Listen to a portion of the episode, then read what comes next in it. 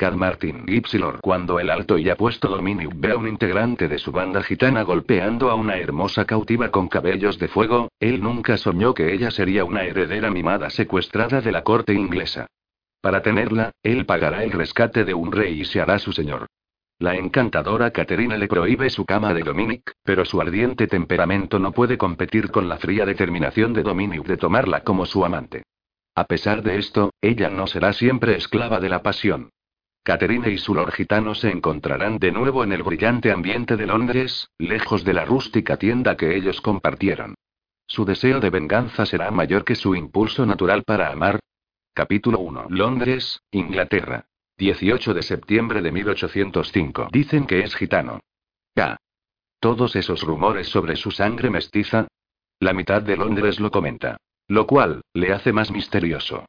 Lady Garmore se rió, cubriéndose la boca con una de sus delicadas y enguantadas manos. Supongo que tienes razón. A los chismosos siempre les encanta decir cosas así, sin embargo, y evaluó la elegante figura vestida con una impecable levita negra y cómodos bombachos grises, que estaba de pie en el suelo de mármol del salón de baile.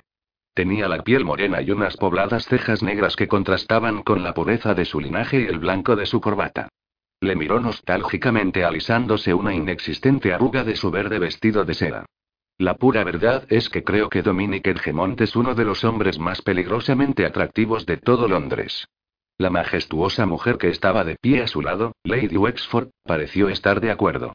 Comentó algo en un susurro y ambas se echaron a reír. Sus siguientes palabras se perdieron entre el barullo de la música y la alegría de las damas y caballeros elegantemente vestidos que las rodeaban, pero el ligero rubor de la más joven de ellas dejó perfectamente claro su significado.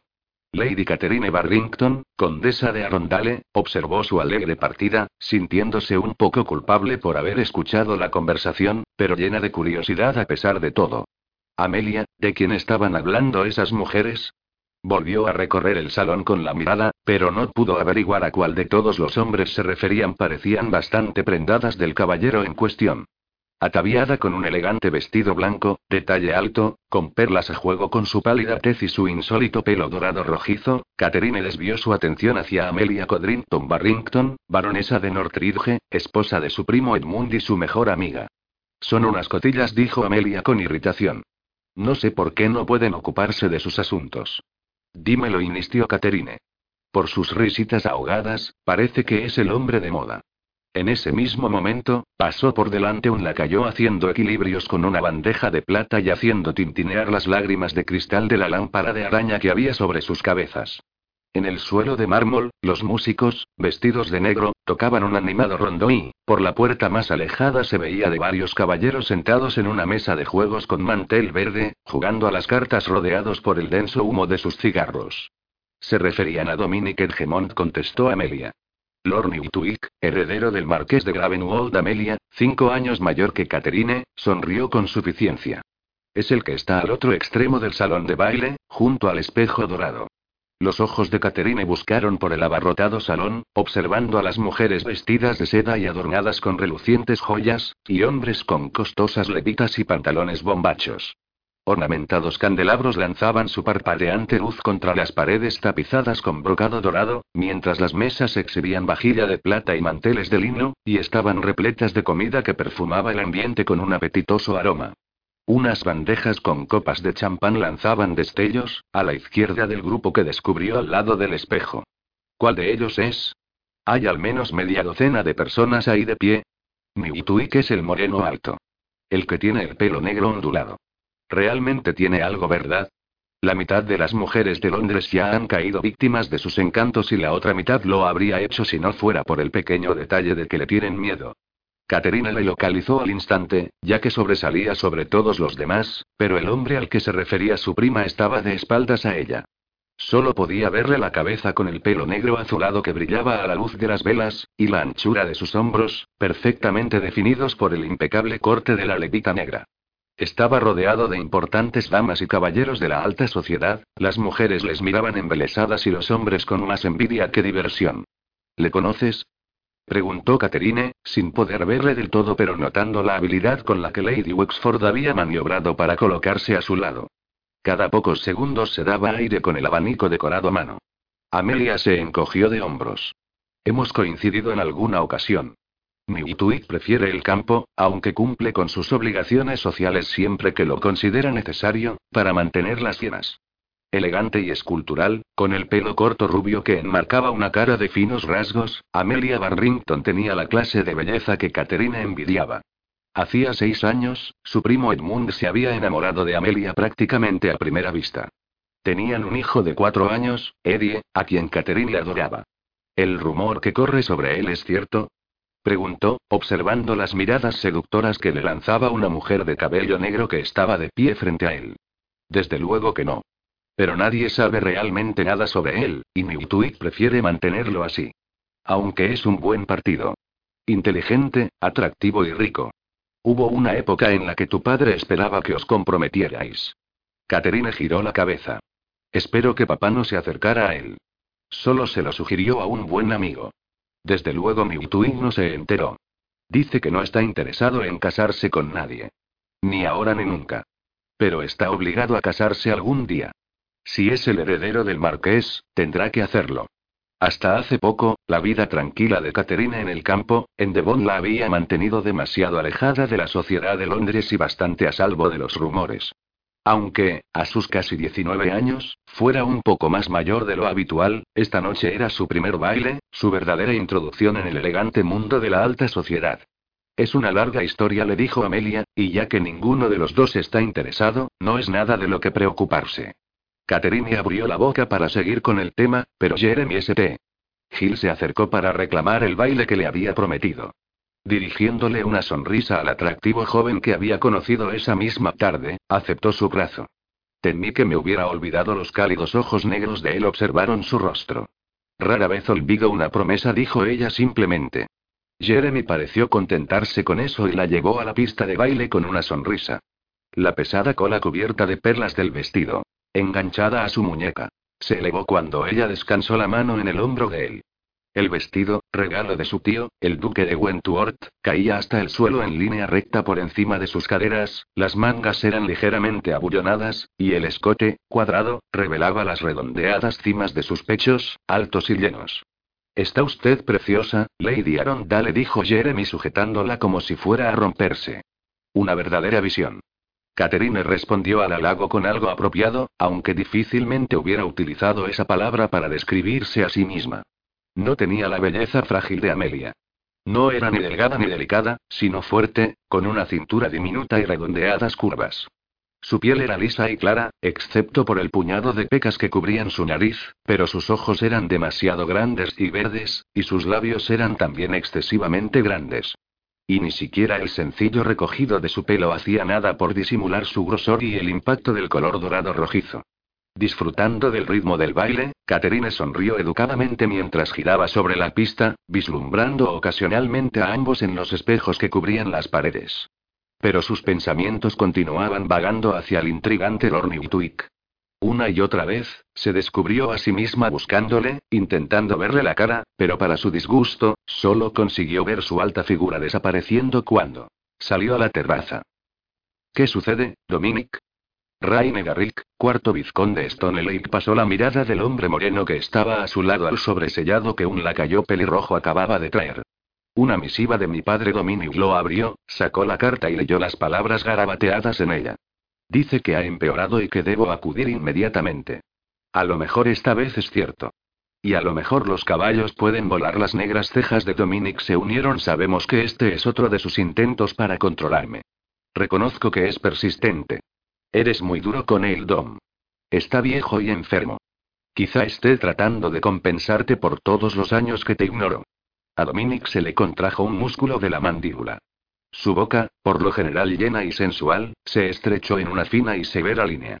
Y tal vez llega 28 años demasiado tarde arrugando la nota en una pequeña bola marfileña, se la entregó al lacayo y comenzó a alejarse. ¿Hay respuesta, su señoría? preguntó el muchacho a su espalda. Le entregaré mi respuesta en persona con expresión dura y sus largos dedos broceados cerrados en un puño. Dominic se dirigió a grandes zancadas en busca del guardarropa. Raina le vio irse, observando que varias mujeres le detenían a lo largo del camino. Sonrió de oreja a oreja al ver la habilidad con la que Dominic las trataba a todas, las sonrisas estudiadas y los halagos que podían abrirle paso hasta el boudoir de cualquiera de ellas que le interesara. Había algo en él que a las mujeres les parecía fascinante. Algo oscuro y elusivo que no podían entender. Dominic se cansaba de ellas con facilidad, dejándolas llenas de tristeza, y las sustituía por otra durante un periodo de tiempo igualmente corto. La circunstancia de que ninguna pudiera mantenerle durante un periodo más largo, solo parecía atraerlas más. Raine miró a su amigo dejar la estancia sin topar con la nueva belleza de esa noche. Lady Arondale. Si la inocencia de esta no hubiera sido tan evidente. Y su tío tan poderoso. Hubiera podido ser interesante ver cómo competían Newtwick por la atención de la dama. Tal como estaban las cosas, probablemente Dominic estaría ausente al final de la temporada, y los evidentes encantos de la hermosa joven suponían una verdadera amenaza para la soltería de Raine. La contempló mientras conversaba con su primo Edmund y su bonita esposa, Amelia. A Raine nunca le había gustado el delgado, ligeramente afeminado y emperifollado caballero, aunque su mujer era bastante encantadora. Se preguntó si el varón estaría resentido con su joven prima al haber heredado esta recientemente el condado de Arondale que hubiera debido ser suyo si el padre de ella no hubiera presentado una solicitud formal a la corona para hacer de Caterine su heredera legal. Fuera lo que fuera lo que sintiera Nortridge, lo ocultaba muy bien, ya que era evidente que la muchacha le tenía bastante cariño. Raine la contempló un momento más, preguntándose por sus inexploradas pasiones y sintió que se excitaba. Con un suave suspiro de pesar porque ni él ni su amigo serían quienes probaran sus encantos, se alejó de la inconsciente tentación que ella representaba y se fundió con la muchedumbre. Creo que la salida de Catherine ha demostrado ser todo un acierto, dijo Amelia. Edmund Barrington, barón de Northridge, miró a su joven prima que nuevamente estaba siendo conducida hasta la pista de baile. A diferencia de la belleza patricia y frágil de su esposa, la pequeña constitución de Catherine exudaba una exuberante sensualidad a la que pocos hombres podrían resistirse. Durante toda la velada habían estado revoloteando a su alrededor como abejas tras una flor de un vibrante color rojo. Ha llamado la atención de tres condes, un varón, y un duque, dijo Edmund. El viejo Arondale habría estado contento. Es una lástima que no haya vivido lo suficiente para concertar un matrimonio. Como los dos se habían criado juntos, Edmund siempre estuvo muy unido a Catherine, protegiéndola como si hubiera sido su hermana menor. Era una joven dulce, aunque habitualmente demasiado vivaz. Y se preocupaba mucho por las personas que estaban a su servicio. Verdaderamente era estúpido que alguien tan joven tuviera tal sentido de la responsabilidad. Edmund la miró, su alegre risa hacía girar las cabezas de varios jóvenes galanes que estaban cerca. Al pasar por su lado le sonrió como si quisiera agradecerle lo que había hecho por ella. Siempre había estado a su lado. Parece gustarle al joven St. Giles dijo Amelia. Por como la mira parece que vaya a pedir su mano. Es una pena que solo sea el segundo hijo y no el heredero. Edmunda sintió. Debemos ser cuidadosos. Velar por los intereses de Catherine. Pero no era eso lo que hacían siempre, cuando su padre, Christian Barrington, conde de Arondale, había muerto, Catherine había pedido a Edmund y su familia que fueran a Devon para quedarse con ella en el castillo. Ellos habían acudido, por supuesto, ya que era Catherine quien sostenía las cuerdas del monedero, y su tío, el duque, se había alegrado. Inmerso en sus propios asuntos, Gilford Lavenham, duque de Wentworth, había favorecido la relación. Con su hermana, la madre de Catherine, fallecida mucho tiempo atrás, el duque creyó que Amelia sería una buena influencia para una chica joven necesitada de la guía de una mujer mayor que ella. El arreglo había satisfecho a todos excepto a Edmund, que aborreció el campo y echaba de menos el bullicio de la ciudad. Varios meses más tarde, Edmund finalmente se había salido con la suya haciendo que todos fueran a la casa que Catherine tenía en Londres. Su tío, el duque, estaba eufórico. Ya es hora de que encuentres marido, había dicho Wentworth. Llevas el título de Arondale y tienes una herencia en la que pensar. Cuando tu padre te nombró su heredera, esperaba que te casaras y le dieras un nieto. Aunque Caterina en su inocencia se hubiera ruborizado con las palabras del viejo duque, se mostró de acuerdo. Podrías aconsejarme, le dijo ella, segura de que su tío le permitiría un amplio margen para escoger la pareja adecuada. Desde luego, querida. Amelia y yo haremos todo lo posible para ayudarte a elegir bien, había intervenido Edmund. Fue cuando supo que el fin de sus sueños estaba repentinamente cerca. Y fue el momento en que decidió hacer algo para impedirlo. Catherine acabó pasando su primera temporada en Londres y los rumores decían que era la sensación de la misma. Paradójicamente, conforme iban pasando los días y asistía a una fiesta tras otra, a infinitos bailes de disfraces, a reuniones y a veladas en el teatro, empezó a cansarse de tanto frenesí y a anhelar volver a la sencilla vida de su hogar. Para entonces había tenido varias ofertas de matrimonio, miembros de las familias más importantes de Inglaterra, y había otra docena de perspectivas a tener en cuenta. De todos modos, ninguno de ellos destacaba realmente por ser el hombre con el que deseaba casarse. En cambio, le pidió a su tío que la dejara regresar a Arondale con Edmund y Amelia durante las vacaciones, y el tío Gil accedió. Con tal de que volviera a Londres en cuanto el frío del invierno remitiera. Ahora, mientras se encaminaba a su dormitorio en la casa familiar de Londres, apagaba la luz de la lámpara de aceite que había al lado de enorme cama de cuatro postes, y se metía, agotada, entre las sábanas, suspiró al pensar en los días que tenía por delante. Edmund, desde luego, estaba encantado de haber vuelto a la vorágine social, pero lo único que Catherine había obtenido de la velada de esa noche era una infinita adulación y conversaciones sin sentido. Y elegir marido parecía más un asunto de eliminar candidatos inapropiados que conocer un hombre con el que pudiera pasar el resto de su vida feliz. ¿Y qué pasaba con el amor? Pensó mirando tristemente el techo esculpido. Era difícil saber lo que había imaginado que podía suceder. Solo por el hecho de que sus padres hubieran estado enamorados, no quería decir que a ella le pasara lo mismo. Lo sabía, y lo había aceptado como una posibilidad cuando aceptó la responsabilidad de llevar el título de Arondale y su fortuna, aún así, Catherine suspiró en la oscuridad. Necesitaba un marido para producir un heredero, y, aunque Edmund y Amelia hubieran sido pacientes e incluso la hubieran animado a tomarse su tiempo para elegir bien, tarde o temprano tendría que aceptar lo inevitable. Además, cuanto antes tomara una decisión, antes podría volver a casa. Aún estando bajo la colcha de satén, se subió las mantas hasta la barbilla para protegerse del frío que había invadido el dormitorio. El fuego del hogar se había apagado y el camisón blanco de algodón no ofrecía demasiada protección. Pensó distraídamente que debería llamar a una criada para que le llevara otra manta, pero tenía la mente ocupada con sus problemas y su inminente solución. Mientras el tic-tac del reloj resonaba en el silencio, el cansancio se adueñó de Caterina y se le cerraron los ojos. Una vez que su respiración empezó a ser acompasada y las preocupaciones empezaron a desaparecer, la oscuridad y la paz del dormitorio la arrastraron a un sueño pesado. Ni siquiera cuando oyó un débil movimiento, el cujido del suelo de madera, pudo obligarse a abrir los ojos. Hasta que sintió los ásperos dedos que le tapaban la boca y el apretón de una enorme mano sobre el hombro, sacudiéndola sobre el colchón de plumas. ¡Santo Dios! ¿Qué sucede? Edmund. Gritó Caterine, pero la callosa mano del hombre amortiguó el sonido socorro. El miedo hizo que el corazón le empezara a latir furiosamente. Luchó, golpeando con brazos y piernas. Abriendo los aterrorizados y verdes ojos. Quieta. Silbó el hombre, sacudiéndola a modo de advertencia. Quienquiera que fuera, era grande y fuerte, y mientras ella seguía luchando por liberarse, el dolor explotó en su mandíbula. Caterina gimió suavemente mientras la habitación empezaba a dar vueltas, luego el mundo desapareció a su alrededor y la oscuridad se la tragó.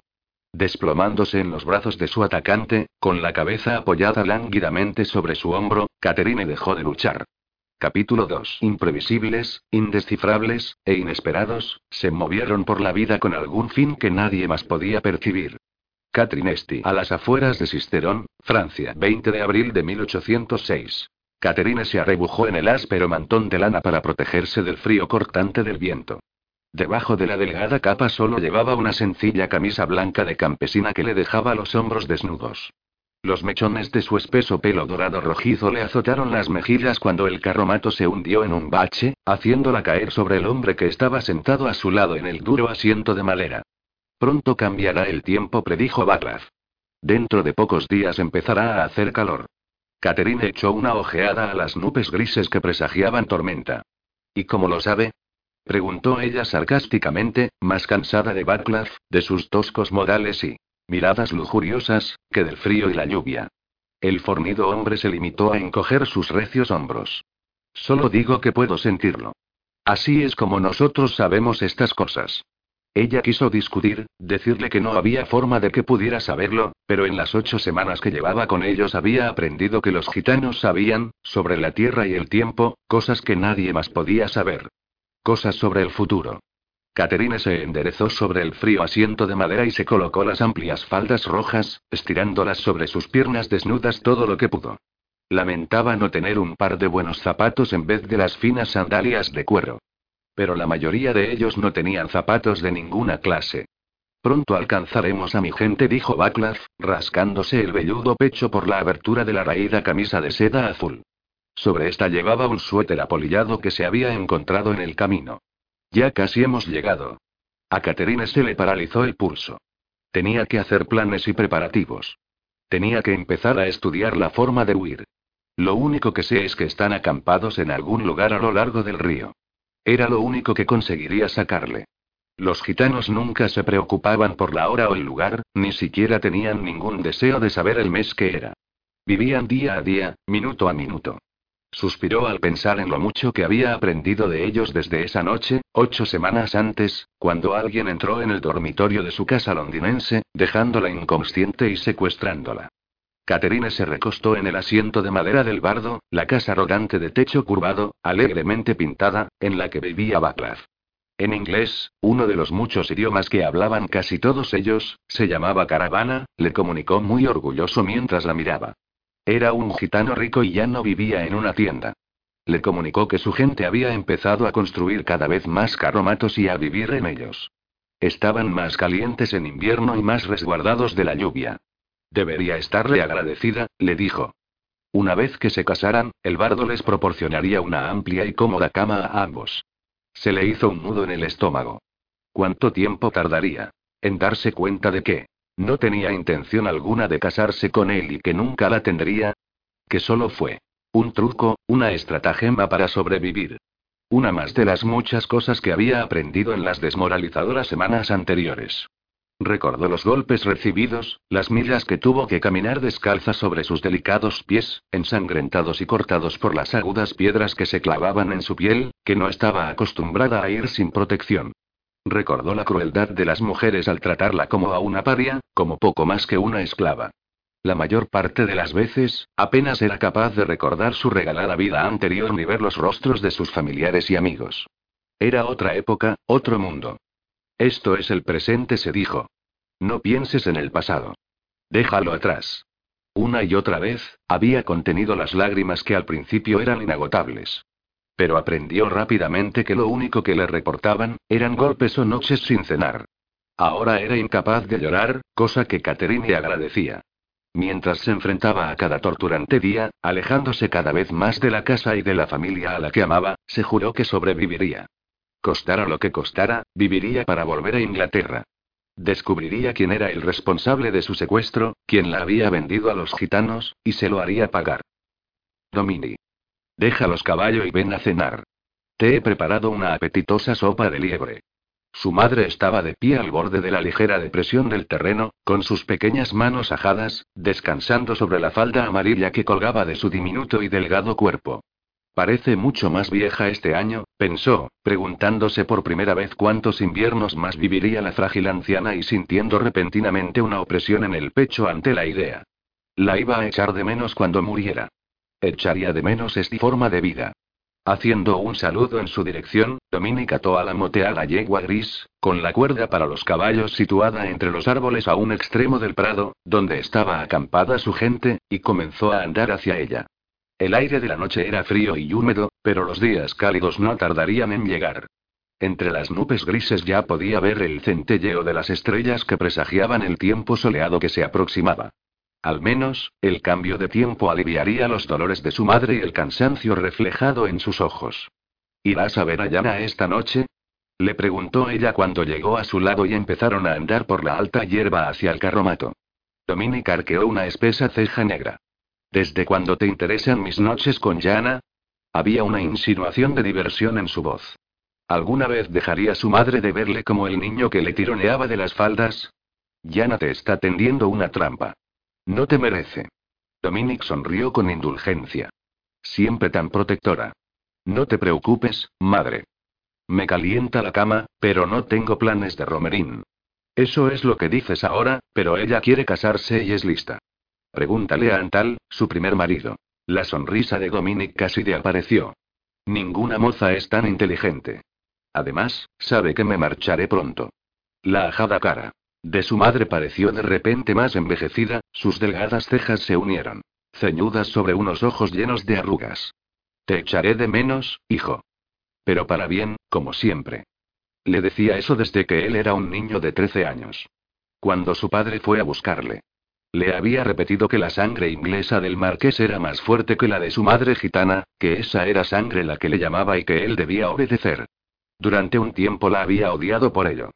Ahora, 15 años más tarde, a Dominic pensaba que su madre tenía razón. Se acercó al fuego, que iluminaba con sus llamas. Naranjas y amarillas la oscuridad de la noche, se calentó un momento y luego se sentó en un pequeño banco de madera que había hecho él mismo, varios años antes, con un árbol caído. Su madre le puso un humeante tazón de sopa en las manos y el calor alivió la rigidez de sus helados dedos.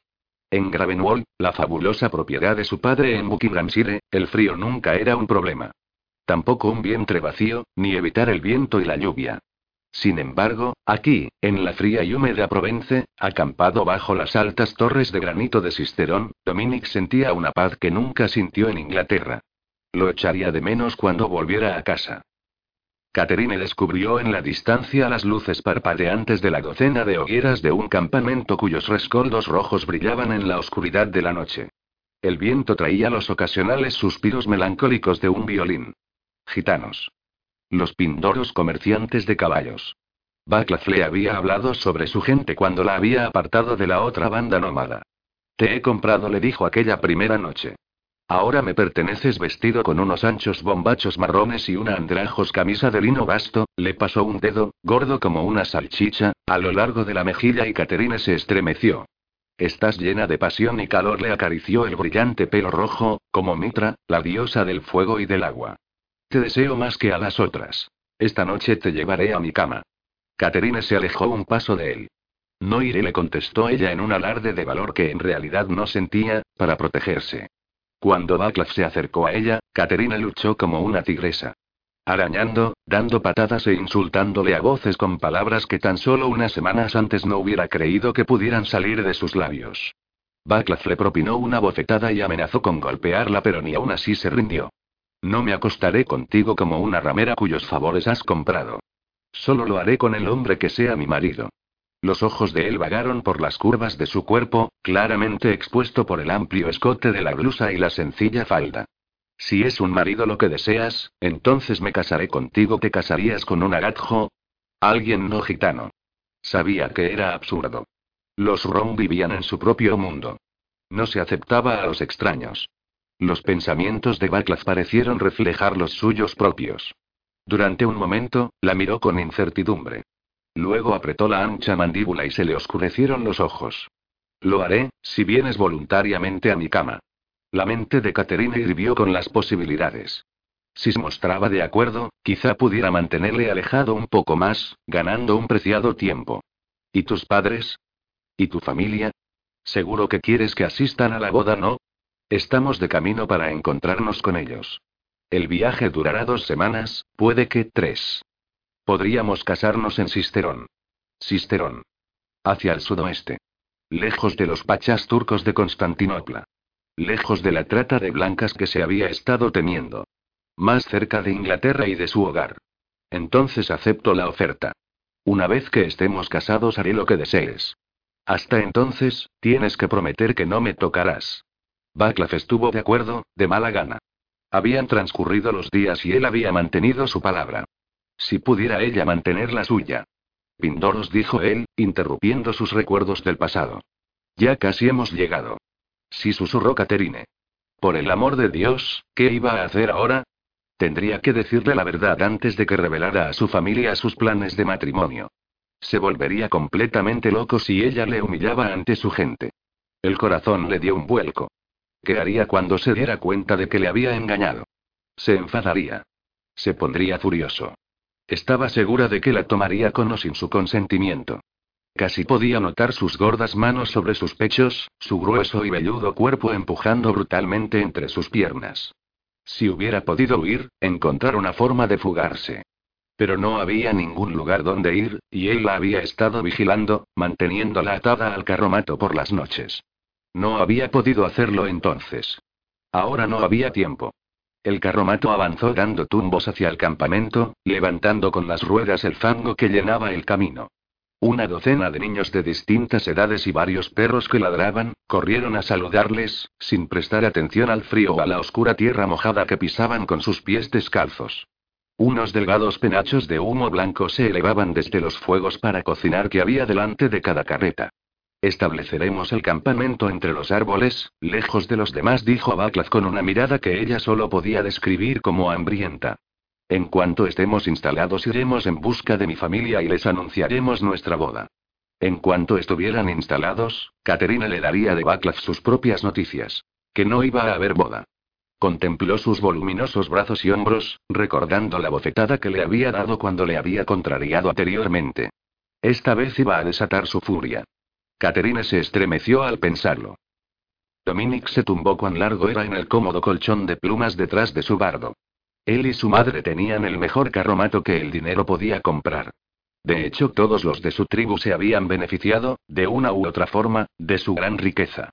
Desde luego tuvo que hacerlo con sutileza. De ninguna manera hubieran aceptado su caridad. Solo un regalo aquí y allá, alguien que se encontraba con algo y lo reclamaba como propio, y Dominic les admiraba por ello.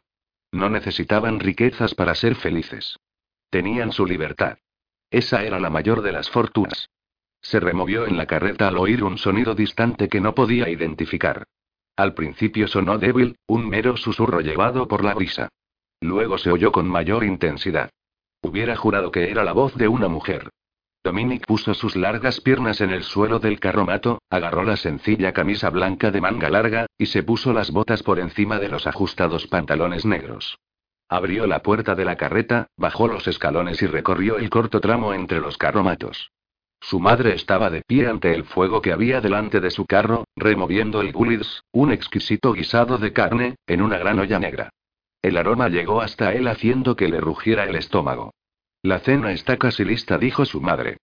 Por lo general comían antes de que oscureciera del todo, pero esa noche, Pearsa había estado atendiendo a un niño enfermo, y Dominic había estado ocupado con uno de sus caballos. ¿Has oído algo? preguntó. Me apreció oír voces cerca, corriente abajo. Baclav ha vuelto, contestó su madre simplemente, revolviendo el burbujeante guisado. Olía a hierbas y especias y a la carne de venado que había traído él. Generalmente acampa al lado de sus padres. Porque las voces llenas de ira de un hombre y una mujer, se alzaron en la fría noche, interrumpiéndole. Cuando se marchó iba solo, dijo Dominic en tono interrogante. Su madre miró a lo lejos. Ahora viaja con una mujer, había algo furtivo en su comportamiento y en el modo en que evitaba mirarle, cosa que inquietó a Dominic. ¿Qué mujer? preguntó. En este mismo momento oyó el agudo grito de ella. Las voces se elevaron, una suplicando y la otra cada vez más llena de furia. El sonido de una mano al golpear contra la carne resonó a través del claro y Dominic se tensó. La está golpeando. Le pertenece. Está en su derecho. Entonces se dio cuenta de que estaban hablando en inglés. Inglés, no en francés, o en romaní, el idioma de los gitanos. Comenzó a andar en dirección al sonido, alejándose del círculo de carretas, hacia la zona donde estaban atados sus caballos. No vayas, hijo, haciendo tintinear sus delgadas pulseras de oro, Pearsa le sujetó por el brazo. No es asunto tuyo. Si sabes algo, dímelo. Es un agatjo. Dicen que es una bruja. Dominic comenzó a andar otra vez, Pearsa se apresuró a seguirle andando deprisa para mantener el paso de sus largas piernas. Recuerda tu promesa. No debes interferir. Dominic se limitó a seguir andando. Ya ha hechizado a Baclav. Podría hechizarte a ti también. Él se burló sin disimulo. Años antes podría haberse creído algo así, pero las interminables horas de educación habían borrado la mayoría de sus supersticiones. No voy a interferir. Solamente quiero ver qué sucede. Vuelve al campamento. Volveré pronto. Pearsa le miró mientras se iba, retorciéndose las envejecidas manos mientras él se alejaba, dando zancadas, en la oscuridad. Él podía notar los ojos de ella en su espalda, sentir su censura y su preocupación, pero de todos modos siguió caminando. Un verdadero gitano no habría hecho caso de las voces, la intimidad era lo más valioso para los que carecían de ella, y el hecho de no poder hacer lo mismo hizo que se le endureciera la expresión de la cara. Moviéndose con una cautela que era tan natural para él como respirar, pasó entre los caballos tranquilizándoles con un par de palabras, y por fin llegó al carromato de Baclav. Desde allí, oculto, miró a través del claro, hacia el fuego del que solo quedaban rojos rescoldos, hipnotizado por la escena que se desarrollaba ante sus ojos. El fuerte y velludo gitano al que conocía desde niño, se cernía sobre una hermosa mujer de pelo color fuego que le miraba con enfado con una mezcla de asco y desafío. La camisa de Baclav estaba hecha jirones, su pelo, hirsuto y revuelto, le caía sobre los iracundos ojos. Su rostro estaba deformado por la rabia. A poca distancia, una mujer se enfrentaba a él con las manos atadas por las muñecas, las piernas separadas y los ojos entrecerrados. El pelo de fuego le caía alrededor de los hombros mientras su blusa, rasgada y sucia, dejaba su piel expuesta hasta casi los enhiestos y firmes pechos. Ni siquiera la señal de la mano de Baclav en su mejilla era capaz de empañar la belleza de su rostro. Me mentiste. Rugió, quisiste engañarme después de haberme gastado en ti hasta la última de mis monedas de oro. Te he dicho mil veces que puedo devolverte ese dinero, más oro del que puedes cargar, simplemente con que me dejes irme. Debes creer que soy imbécil. Baclav volvió a pegarla. Ella se tambaleó pero no se cayó. A Dominic se le encogió el corazón, pero no se movió. Era medio gitano y debía cumplir con la ley gitana. No quiero tu dinero. Gritó Baclav lo que ardo en deseos de tener es tu cuerpo. Te he ofrecido casarme contigo. Me has rechazado, me has avergonzado ante mi gente. Ahora vas a aprender a obedecer. Agarrando sus muñecas atadas, la arrastró hasta un árbol. Dominic permaneció de pie, inmóvil, mientras Baclav le ataba una cuerda en las manos y le levantaba los brazos por encima de la cabeza. Le agarró la espalda de la blusa y la rasgó de un tirón dejando expuesta la piel más blanca y lisa que Dominic había visto en toda su vida. Aprenderás a obedecer mis órdenes. Aprenderás a rendirte. Si prefieres que sea a latigazos, entonces así será la boca de Dominic se secó. Si Baclav poseía a la mujer, estaba en su derecho de castigarla como le pareciera bien. Apretó los dedos alrededor de la rueda del carro, pero siguió sin moverse. Baclav se giró para recoger la larga fusta de cuero con la que solía dirigir a los caballos, y los ojos de la mujer, de un brillante color verde claro, parecieron quemarle la espalda del mismo modo que el látigo no tardaría en quemar la suya. Nunca me rendiré. ¿Me oyes? Os odio a ti y a todos los asquerosos gitanos que he conocido en mi vida. Sois animales. Sobre todo tú. Lo único que sabes hacer es ser cruel y violento. Se le quebró la voz con la última palabra, pero tensó sus pequeños hombros al sentir el primer restallido del látigo. Apareció una delgada línea de sangre, estropeando la perfecta blancura de su piel, pero no emitió ningún sonido de protesta, tan solo presionó la cara contra la áspera corteza del árbol con expresión resignada. Cuando los párpados de ella se cerraron fuertemente en espera del dolor que sabía que estaba a punto de llegar, el último hilo de control de Dominic se rompió. Salió de detrás del carromato justo a tiempo para evitar el segundo golpe brutal de Baclav. Se esforzó por controlarse. Amigo, parece que tienes dificultades para someter a tu mujer, habló en inglés, idioma en que habían estado hablando ellos. Aunque su tono sonaba cordial, le supuso tener una voluntad de hierro para no arrancar de un tirón la fusta de las manos de Baclav. El fornido hombre se giró para quedar frente a él. No te metas en esto, Domini, no es asunto tuyo.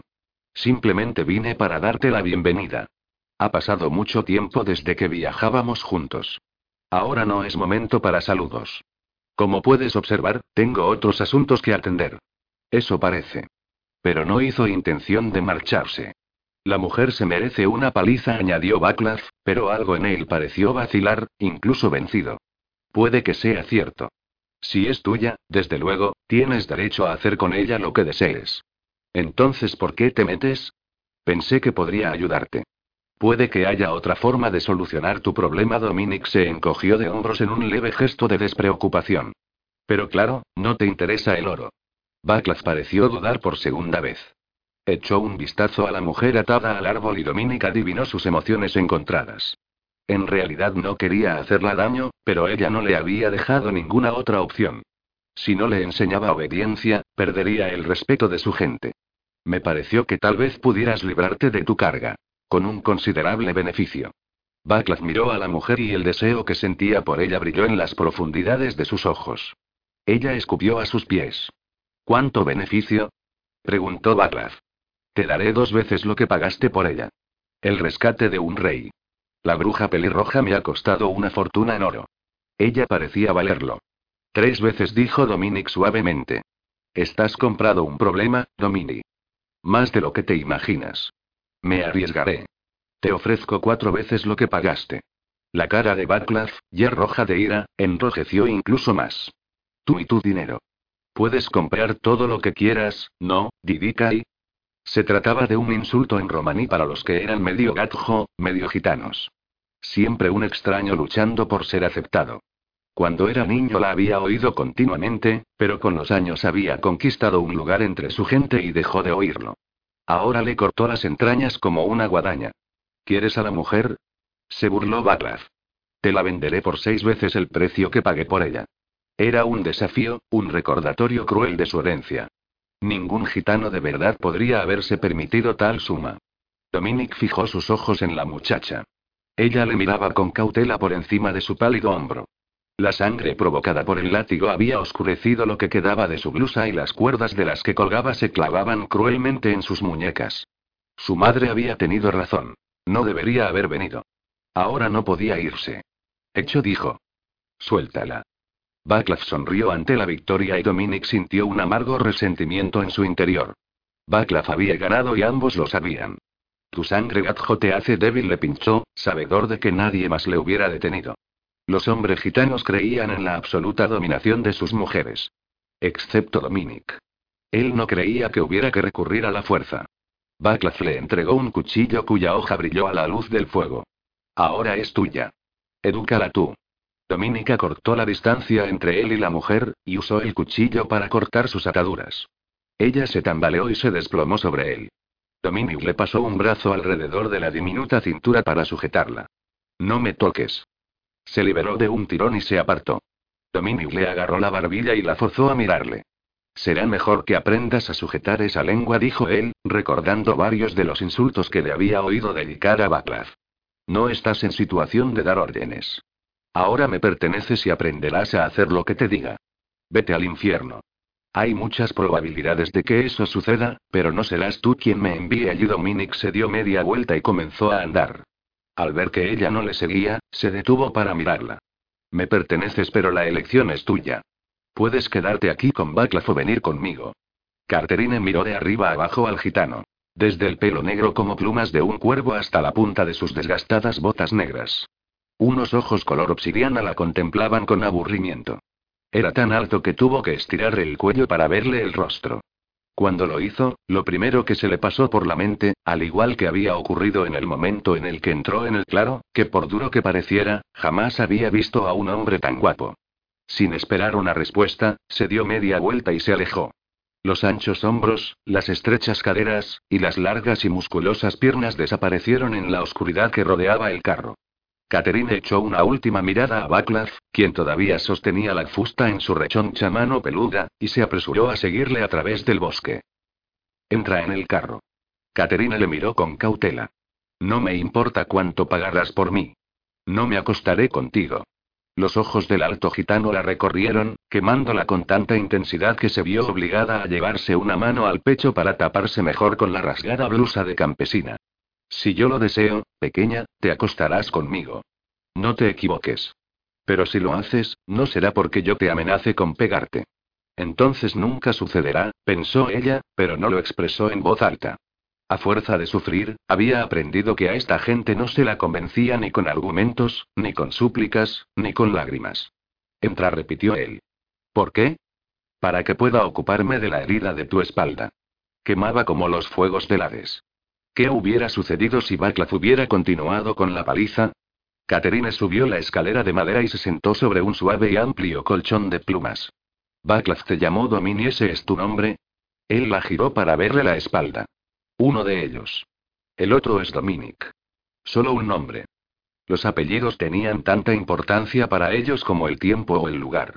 La mayoría tenían dos o tres que se podían cambiar cuando alguien moría o cuando se casaban. O cuando les buscaba la justicia. ¿Y tú? preguntó él. Caterine.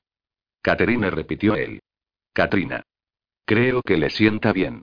Sus bronceados dedos se realizaron por su espalda, extendiendo algo espeso y pegajoso. El dolor cesó inmediatamente, y Caterine suspiró de alivio. ¿Cómo acabó con él? preguntó Dominic. Me compró a una caravana de gitanos que viajaban al norte de aquí. Baclav les ofreció un buen precio y ellos lo aceptaron. La mano dejó de moverse.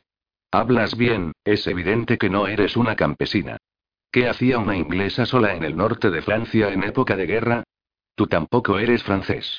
Y tu inglés es bastante bueno. Yo podría preguntarte lo mismo. Soy gitano, dijo él simplemente. No estamos en guerra con nadie. Para usted es distinto. No estaba en Francia. Estaba en Inglaterra. Si al menos pudiera contarle la verdad. Pero ya lo había intentado antes. A cambio del dinero, los gitanos del norte le prometieron al hombre que la secuestro que se la llevarían lejos de Inglaterra. No estaban dispuestos a dejarla libre. A los otros a quienes se lo contó, incluido Baclav, no la habían creído. La habían llamado joven dama y altiva y orgullosa. Solo consiguió que su vida fuera mucho más dura. Lo recordó mientras contemplaba su ropa de campesina, su pelo revuelto y su pecho medio expuesto. Se parecía a la condesa de Arondale tanto como la anciana que cocinaba fuera, inclinada sobre el fuego. Casi podía oír las carcajadas del alto gitano, y al pensarlo se le oprimió el corazón. Me escapé de la casa, mintió. Un hombre me secuestró y me vendió a los gitanos. Aquella parte era verdad, había un pasa en Constantinopla al que le gustaban las mujeres de piel clara y al parecer pagaba muy bien. Trata de blancas. Era mejor que estar muerta o al menos eso era lo que pensaba el hombre que la había raptado. Tenía algo de conciencia. Baclav tenía dinero, mucho dinero. Probablemente robado. Se lo ofreció y ellos lo aceptaron. Habían razonado que vendérsela a otro gitano no era lo mismo que dejarla en libertad. ¿Y le has mantenido alejado de tu cama todo este tiempo? Dominic la miró de arriba abajo haciendo que se ruborizara. No es extraño que se volviera un poco loco. Ella no hizo caso de su comentario, negándose a dejarse llevar en esa dirección. Baclav ya no está. Ahora me veo forzada a tratar contigo. ¿Qué me va a suceder ahora? Cierto, pensó. Lo último que necesitaba era una mujer. Al menos una que fuera suya. Dentro de pocas semanas más estaría de vuelta a su vida en Inglaterra. De regreso a sus deberes y a sus responsabilidades. No necesitaba añadir más. Supongo que eso depende de ti. Por el momento te sugiero que intentes dormir. Pareces necesitarlo. Ella le miró como un gatito cauteloso. Aquí. Creo que lo encontrarás cómodo. ¿Dónde vas a dormir tú? En el suelo, al lado del carro Dominique valió la blanca piel de la mujer, su pequeña cintura y sus exuberantes pechos. A menos que me apetezca quedarme aquí contigo, los ojos verdes, brillantes como esmeraldas, se entrecerraron irritados. Ya te he dicho que no me acostaré por voluntad propia ni contigo ni con ningún otro hombre. Dominique rió en silencio, más divertido de lo que debería por su desafío. Nunca había conocido a una mujer como ella, toda pasión y determinación. Desde luego a una inglesa, no. Era una verdadera tentación que le intrigaba más a cada minuto que pasaba. Ya veremos, gatita fogosa. Ya veremos. Ella se movió en este mismo momento y su andrajosa blusa blanca se abrió por completo revelando un maduro pecho. Parecía firme y suave, perfecto para encajar en la mano de un hombre. Sintió una punzada en las ingles. De acuerdo, dormiría en el suelo, pero después de un revolcón con llana para aliviar el enorme dolor que empezaba a sentir. Intentaré conseguir algo de comer, dijo él con voz ligeramente ronca. Gracias. Tomando una bolsa de monedas de oro de uno de sus baúles, Dominic abandonó el carromato para saldar su deuda con Baclav. Su madre le detuvo al borde del círculo de luz de la hoguera. Has comprado a la mujer de Baclav. Pearsa contempló la bolsa con mirada acusadora. ¿Qué vas a hacer con ella? Todavía no lo he decidido. Es un problema. Puedo sentirlo. No deberías haber interferido. Dominic apretó la mandíbula. Pensó en la hermosa mujer de llameante cabello que estaba en el carromato. En cómo sería tenerla moviéndose bajo su cuerpo con las esculturales piernas rodeándole. Pensó en cuanto había deseado a Baclav exactamente lo mismo. Lo sé fue lo único que dijo.